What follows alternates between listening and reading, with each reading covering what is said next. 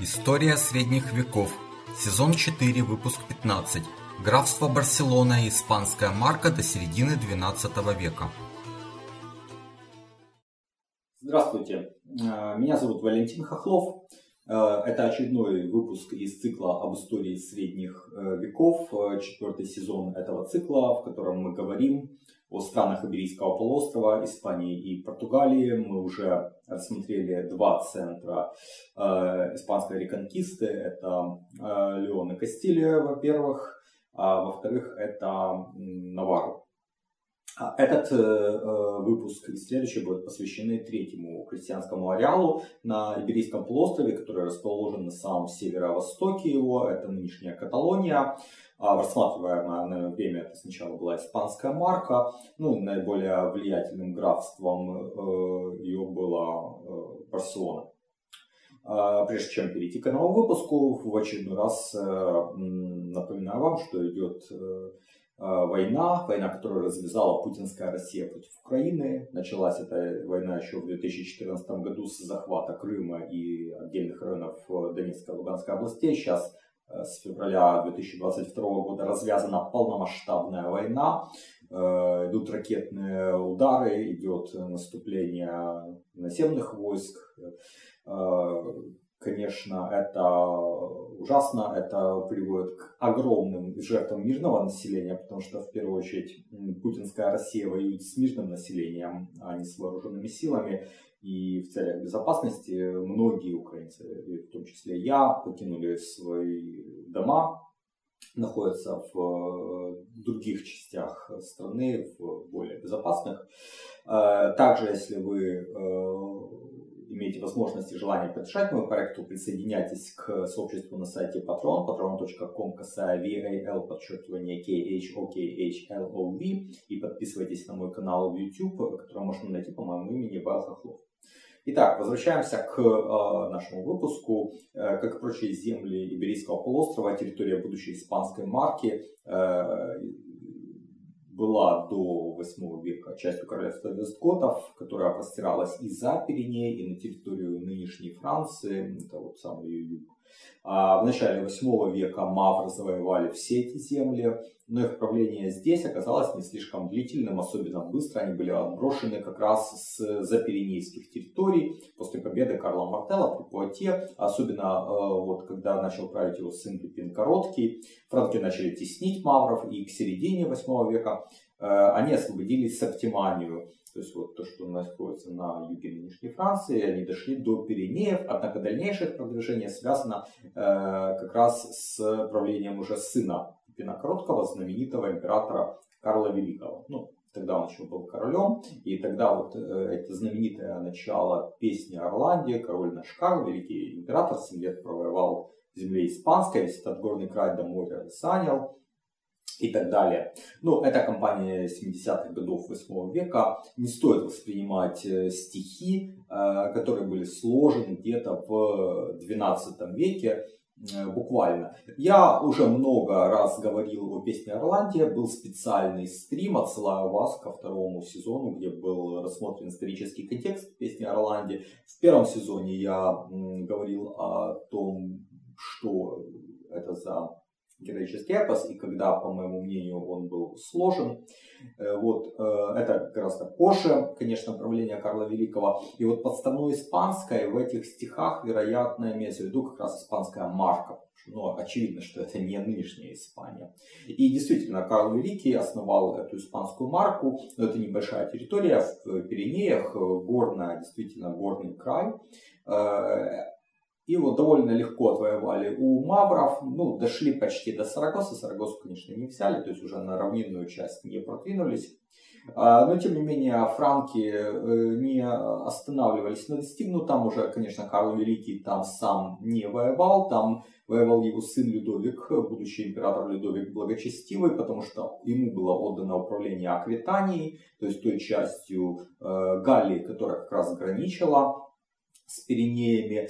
А, и, по всей видимости, вот он-то неуклонно как раз проводил походы, может быть практически каждый год, потому что вот в 785 год франки берут Херону, а, а до 808-811 года они уже подходят к Тарагоне и Тартосе, что гораздо южнее Барселоны. Саму Барселону франки взяли в 801 году, как раз это связано с именем Людовика Благочестивого. А, на самом закате уже дней Карла Великого в 812 году в испанской марке было четыре графства. Это Русильон, Ампуриас, Бессалу и Барселона. В 815 году упоминается графство Серданское, в 819 году упоминается графство Пальярское и Урхельское. А, при разделе Каролинской империи все эти графства вошли в состав Западно-Франкского королевства, то есть э, предтечи нынешней Франции. О том, кто был первыми графами, я ничего сказать не могу. Ну, в Википедии там что-то приводится с 800 года, где-то так. Но это, в общем-то, не суть важно. Мы с первого сезона помним, что изначально графы это были королевские чиновники. Это было еще до феодальное время, потому что феодализм начал формироваться где-то 60-е, 70-е годы 9 века. И как раз на, на юге западно-франского королевства появляется первое феодальное образование. И в это время на исторической сцене действуют такие ну, знаменитые Э, люди могущественные, влиятельные, родонач... многие из них стали родоначальниками феодальных династий. Э, ну, это вот Бернард Готский, Бернард Плантвелю, Базон Венский, Роберт Сильный, Рамнульф Аквитанский, ну или Рамнульф из Пуатье, и Раймунд Тулузский. Вот как раз Бернард Готский, то есть маркграф бывшей Вестготской провинции Септимания, также был графом Барселоны тогда. И, наверное, он был наиболее могущественным из вот этих первых феодалов. И даже считал он себя равным королю. Но остальные вот его соседи объединились против него, и в 878 году король Людовик II э, Заика сместил Бернарда, а его обширные владения были перераспределены между другими графами. В их числе э, были и Барселона, и Руссильон. И достались они, соответственно, двум братьям, Вифраду и Мирону. Ну, вы можете встретить имя Миро без последней буквы Н. Но если вы посмотрите на латинские источники, то есть вот эти ранние средневековые источники на латыни, то вы видите там букву Н, то есть это имя именно Мирон. Но Н, она пропала, как и во многих других именах, ну, например, Аттон стал Отто, э, Гугон стал Гуго, Гвидон стал Гвидо или Ги вообще во французском языке. Так что Мирон стал Миро. Но я буду называть так, как это было в латинском оригинале. А, Вифрат Волосатый, граф Жероны, стал в 878 году графом Барселоны и марграфом испанской марки. И это наш первый герой. С него начинается династия, которая владела Барселоной более пяти столетий, аж до 1410 года. И считается, что дедом Вифрада был некий Вестгот Беллон, или же Белло, э, который в 790-х годах э, был графом Каркасоном. Но эта версия не является бесспорной, поэтому так это или не так, точно нельзя сказать. Э, но что известно, это то, что Вифред Волосатый был назначен графом Барселоны 878 году, а, а в то время королевская власть стремительно слабела. Вскоре Людовик Заика умрет, э, трон перейдет к двум его старшим сыновьям, Людовику и Карломану, которые очень недолго проправят, очень в юном возрасте они погибнут. И потом на э, трон Западно-Франского королевства знать севера Франции изберет Эда Парижского.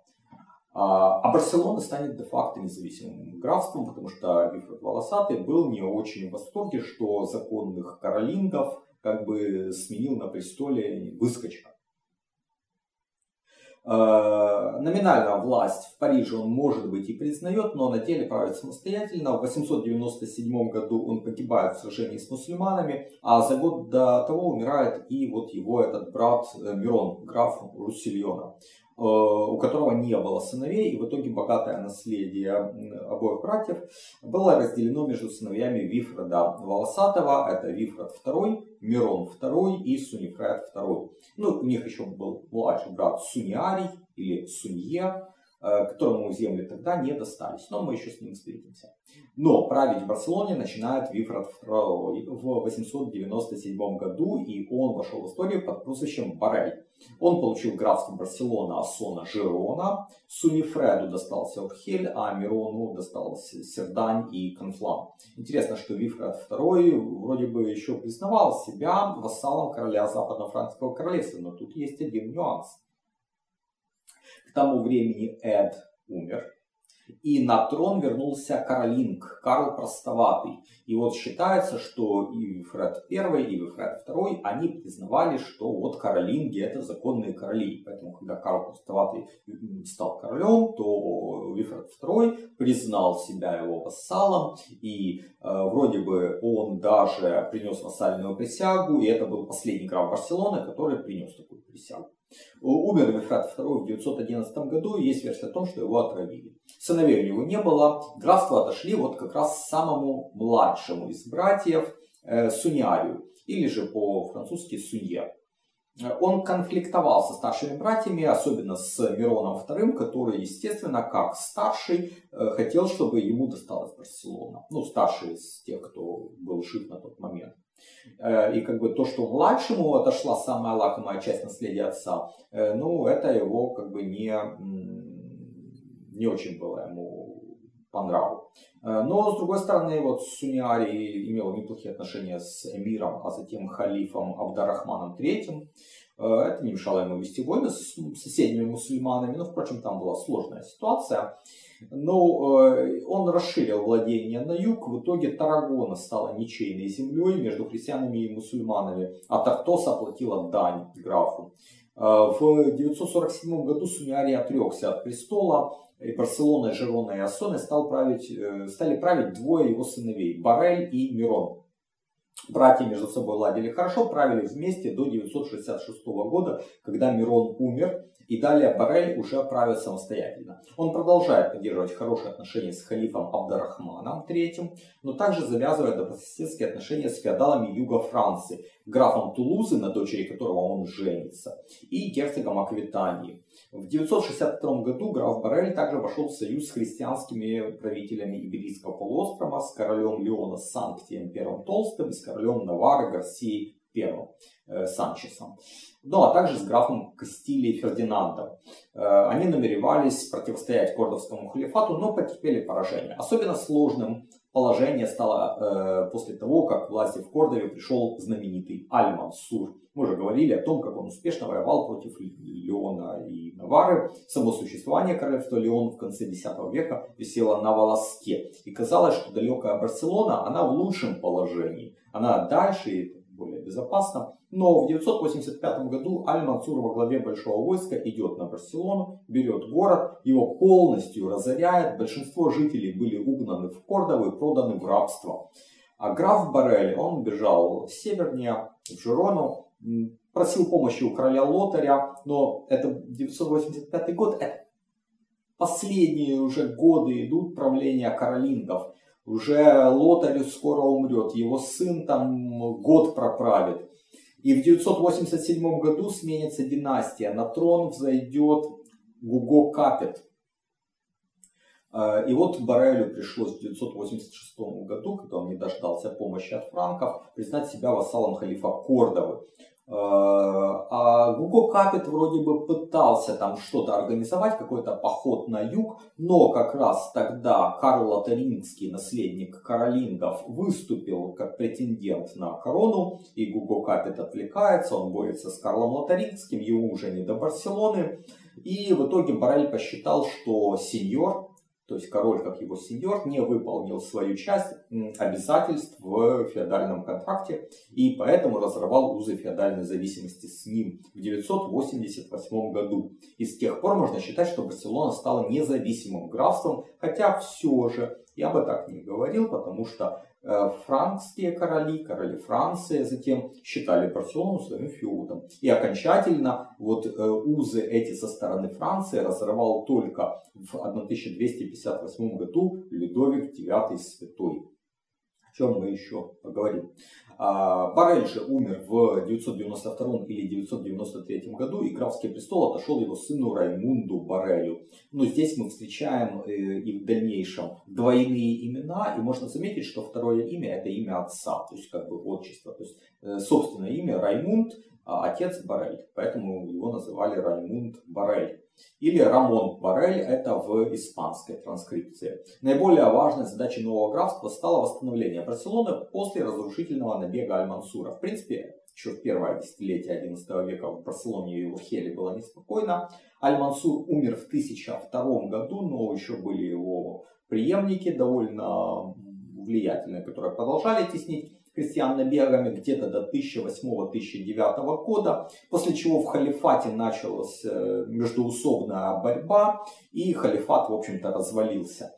И тогда христиане смогли вздохнуть спокойно. Раймунд Барель женился на Эрме Синде, дочери графа Каркасона. Пользуясь ослаблением натиска мавров, он, подобно деду, пытается расширять владения на юг, осваивает ничейную зону между Барселоной и Тарагоной. Э, умер он 8 сентября 1017 года и наследовал его, ему его сын Беренгарий Раймунд I или Беренгар Рамон, как его э, называют по-испански. Он был еще несовершеннолетним в 1017 году, и как раз вот э, его мать Армисинда стала регентом. Лишь в 1023 году он еле-еле сумел вырвать власть, он уже совершеннолетний, но, видимо, мать его довольно властная женщина, не хотела отдавать ему страну, но и тем не менее она все еще сохраняет большое влияние на принятие решений. Беренгарий Раймунд I был человеком не воинственным, наверное, достаточно мягким, стремился жить мирно со всеми соседями, охотно принимал лидерство короля Навары Санктия III Великого, того могущественного короля, который стал самым влиятельным христианским владыкой Иберийского полуострова. Вроде бы даже Беренгарий Раймунд э, согласился признать себя его вассалом, но в то же время в одной из его хартий упоминается король Генрих, а это король вот франков как раз, то есть король Франции впоследствии. И вроде бы как бы он помнит, что Барселона это феод э, Франции.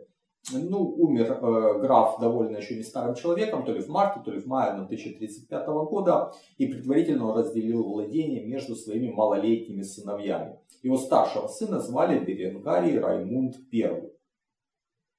Э, прошу прощения, Раймунд Беренгарий I, то есть отец Беренгарий, а сын э, Раймунд, э, как, в общем-то, и его дед.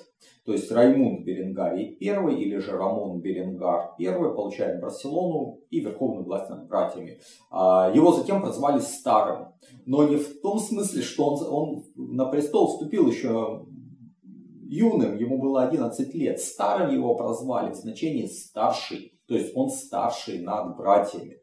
А братьям было и того меньше, соответственно, и э, власть как раз осуществляла их бабка Эрмесинда. Но в 1041 году юный Рамон Беренгари, он уже совершеннолетний, он выступает против нее, типа я уже хочу править сам, привлек к себе знать Каталонии, вынудил Эрмесинду отдать ему власть и дальше отобрал еще и владение у младших братьев постепенно. Видимо, Раймунд Беренгарий был человеком довольно воинственным и предприимчивым. Он начал теснить мусульман, вынудил эмира Сарагосы платить дань Барселоне. Пользуясь этим, равно как и плодами экономического подъема Каталонии в э, середине XI века, граф начал скупать феоды на юге Франции. Особенно ему повезло с Каркассоном, где пресеклась мужская линия графов, а наследница этого графства боялась соседнего графа Фуа, который мог отобрать у нее Каркассон, и предпочла продать свои права Раймунду Беренгарию. В 1053 году Раймонд Беренгарий похитил из Нарбоны жену графа Тулузы, которую звали Альмодис, и силой взял ее замуж. Этому, конечно, Э, возмутились все, особенно Папа Римский, который там отлучил их от церкви. Но граф не перестал жить вот с этой своей новой женой. А, она ему родила двух сыновей, но у него был еще сын от э, первого брака. И вот этот его старший сын Петр в 1071 году отравил э, по-моему. Ну, убил. В любом случае убил мачеху. Почему? Потому что он опасался, что она вынудит э, отца передать престол в обход его младшим братьям, ее детям. Но это не помогло, потому что за убийство Петр был отлучен от церкви, изгнан из королевства, а в 1073 году э, папа Григорий VII приказал казнить этого Петра. Да, интересно, кстати, что Альмодис была замужем три раза. То есть это, был третий брак. Ее первый брак был с графом Лузиньяном, второй брак с графом Тулуза, третий граф, брак с графом Барселоны. И три ее сына от трех разных браков отправились в первый крестовый поход. Это Гугод Лузиньян от первого брака. Это граф Тулузы Раймонд э, IV от второго брака. И граф Барселоны Беренгарии Раймонд второй от третьего брака. Ну а в правлении Раймунда Беренгария I была проведена еще одна важная реформа. Это кодификация правовых обычаев Каталонии. Издан кодекс Lex Usuraria, что по латыни, в общем-то, и значит обычный закон. Э, и этот кодекс содержал нормы феодального права, которые регламентировали отношения графа и его вассалов. То, что мы видим и в кутюмах во Франции. Умер Раймунд Беренгарий I 26 мая 1076 года, и на трон зашли братья-близнецы, его сыновья, вот как раз от Альбодис, Беренгарий Раймунд II и Раймунд Беренгарий II. Ну, они должны были править по очереди, 6 месяцев один, 6 месяцев другой. Но ну, а что-то пошло не так, они между собой конфликтовали. В 1082 году в Барселону прибыл Сид, и предложил братьям свои услуги, но они им пренебрегли. Тогда Сид отправился к эмиру Сарагосы и поступил к нему на службу и разбил в том же году войско Беренгария Раймунда II. Попал даже э, граф в плен, но второй брат остался в Барселоне, а в конце того же 1082 года э, вот э, Беренгарий Раймунд II вернулся в Барселону, они с братом отправились на охоту и на ней Раймунд Беренгарий II погиб, и поэтому посчитали, что его убил Беренгарий Раймунд II, и его прозвали за это братоубийцы. Хотя, конечно, не, не очень понятно, убил брат брата или там какой-то другой произошел, произошла смерть. В 1096 году король Леона и Кастилия Альфонс VI пошел на Беренгария Раймунда II войной под предлогом того, что тот братоубийца, и его нужно покарать. И для установления истины был устроен судебный поединок. Беренгарий Раймунд II судебный поединок проиграл, был вынужден отречься от престола и в качестве наказания отправиться как раз в первый крестовый поход. И вот в ходе этого первого крестового похода он умер.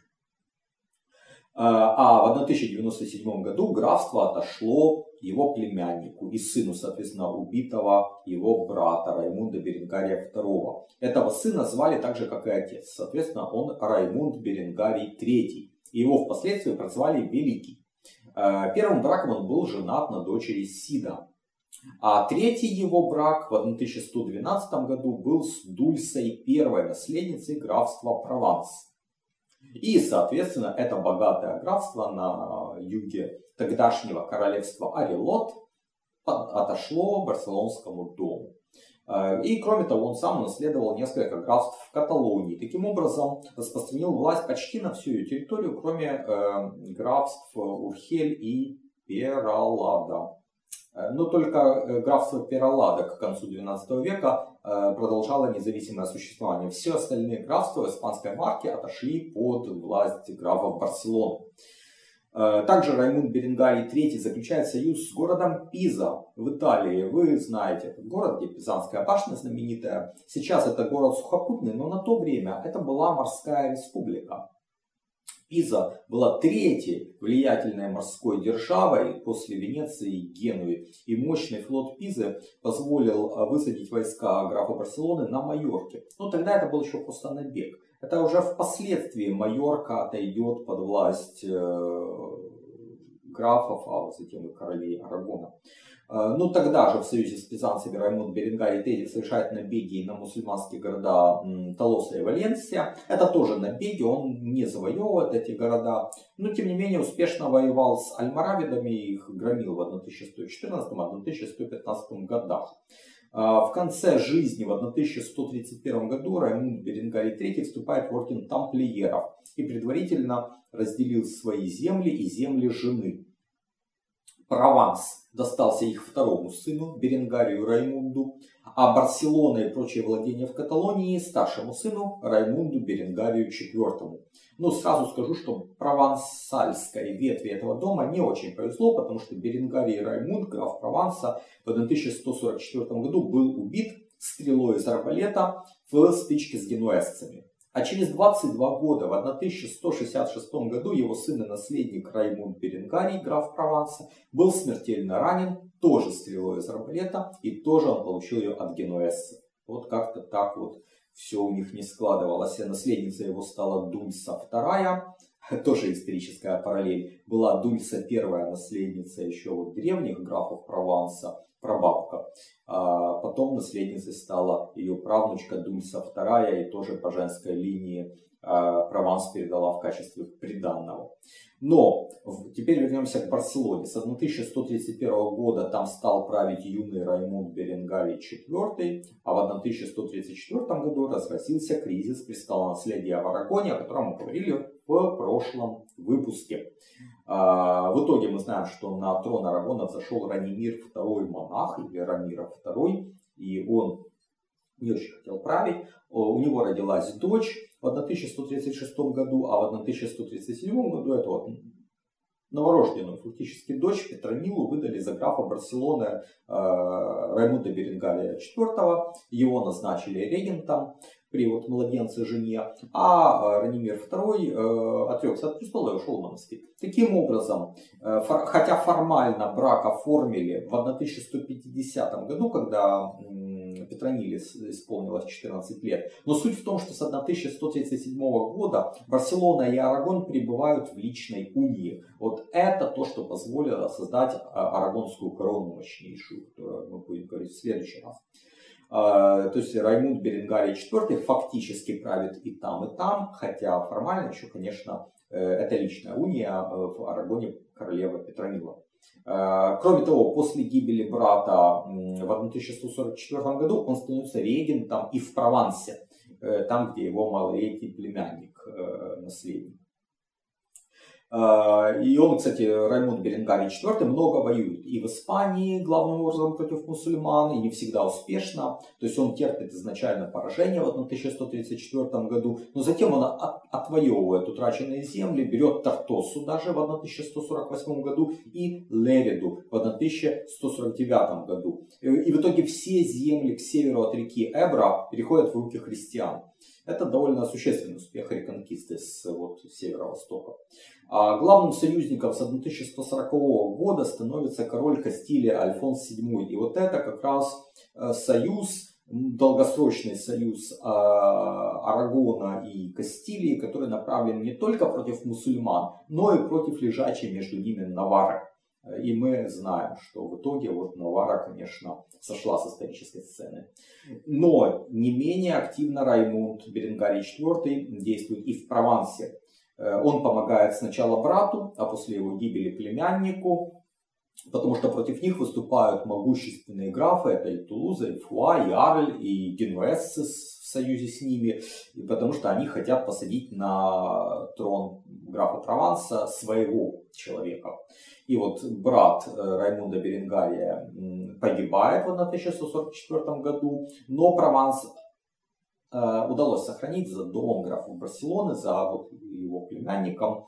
Э, окончательно признание этих прав Раймунд Беренгарий IV добивается у нового императора Фридриха Барбароссы в 1162 году. Он с ним встречается в Турине, потом едет обратно, и 6 августа того же года в пути он умирает. Ну, а дальше у нас идет уже история Арагонской короны. Э, о ней мы поговорим в следующий раз. Я благодарю вас за внимание. Э, присоединяйтесь к сообществу на сайте patron, patron.com, касая VAL, подчеркивание KHO, Подписывайтесь на мой канал в YouTube, Вэл Хохлов. И до новых встреч. Спасибо, до свидания.